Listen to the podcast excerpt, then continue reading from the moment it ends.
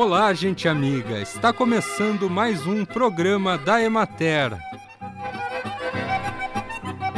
Produzido pela Gerência de Comunicação da Emater do Rio Grande do Sul e apresentado por Matheus de Oliveira.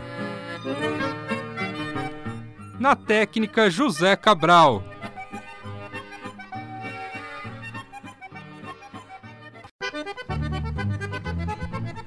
Para que as pessoas aumentem seu consumo de fibras alimentares, é necessário que fiquem atentas para a forma de preparar as hortaliças, pois algumas condições de preparo podem reduzir o teor de fibras dos alimentos. Uma recomendação importante é incluir no seu dia a dia o consumo de hortaliças com casca e cruas Hortaliças cozidas também são fontes de fibras, mas deve-se evitar o cozimento excessivo e em grande quantidade de água, pois ambos resultam em perda de parte das fibras e também de vitaminas. Vale acrescentar que o cozimento, sempre que possível, deve ser realizado no vapor ou em pequena quantidade de água. Com relação a sucos e sopas batidos no liquidificador, devem ser ingeridos sem coar, pois dessa forma o teor de fibras é preservado. Toda manutenção de máquinas passa pela gestão correta da frota. Outro fator que interfere diretamente na vida útil do produto é o uso responsável.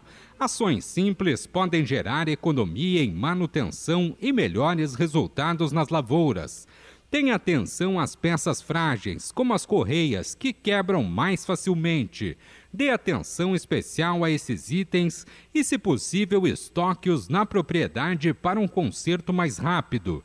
Considerar a troca definitiva da máquina requer planejamento.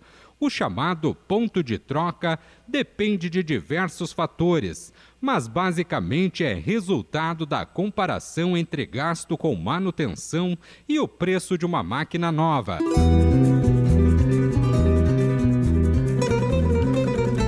Acompanhe agora o panorama agropecuário.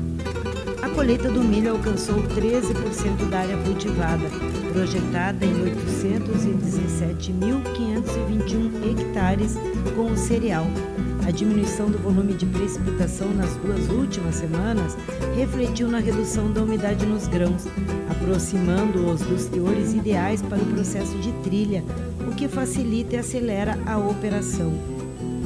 Os resultados da colheita do milho apresentam variações, mas conforme observado nas áreas colhidas, indicam tendência de redução na produtividade inicial, prevista em 7.414 quilos de milho por hectare a causa dessa diminuição foi o excesso de chuvas, que resultou na lixivação de nutrientes e prejudicou a polinização durante a fase reprodutiva.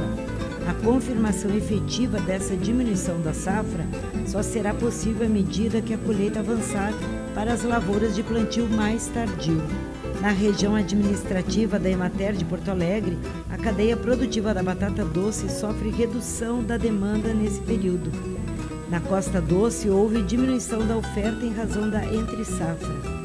Aproveitando essa situação de mercado, os produtores de Caraá aumentam a oferta da batata doce. Na região administrativa da Emater Ascar de Passo Fundo, a cultura da batata inglesa está em plena colheita da variedade rosa.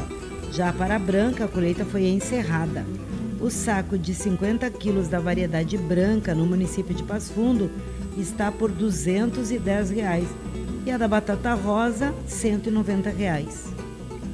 Na região de Pelotas, a colheita do pêssego encaminha-se para o encerramento. 95% da safra foi colhida.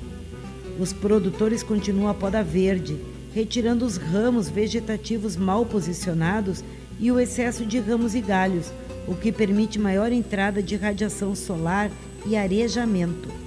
A safra teve grandes perdas por doenças fúngicas devido à umidade elevada e à baixa insolação em diversos períodos da frutificação e maturação, além da ocorrência de granizo. Apesar do bom desenvolvimento das pastagens de verão, os bovinos de corte estão consumindo menos devido às elevadas temperaturas. O calor excessivo durante o dia também tem dificultado as ações de reprodução. O estresse térmico está afetando especialmente os bovinos da raça europeia, prejudicando o desenvolvimento reprodutivo desses rebanhos. A condição sanitária dos bovinos permaneceu adequada, mas seguem relatos de infestações de ectoparasitas, como carrapato, mosca dos chifres e berne. É no solo que tudo começa. Não é raro ouvir essa frase quando se trata de agricultura. E por isso a importância de práticas de conservação de solo quando se busca boas produções e produtividades. É importante fazer a rotação e sucessão de culturas com plantas de cobertura para obter altos rendimentos. Os princípios do sistema de plantio direto são o mínimo de revolvimento do solo, rotação de culturas e cobertura permanente do solo. Entre as vantagens na rotação e sucessão de culturas está o controle de doenças e pragas, a ciclagem do potássio no solo, a construção de estrutura de solo, melhor infiltração de água, diminuição da compactação do solo e a fixação biológica de nitrogênio. E assim encerramos mais um programa da Emater. Bom dia para todos vocês e até amanhã, neste mesmo horário.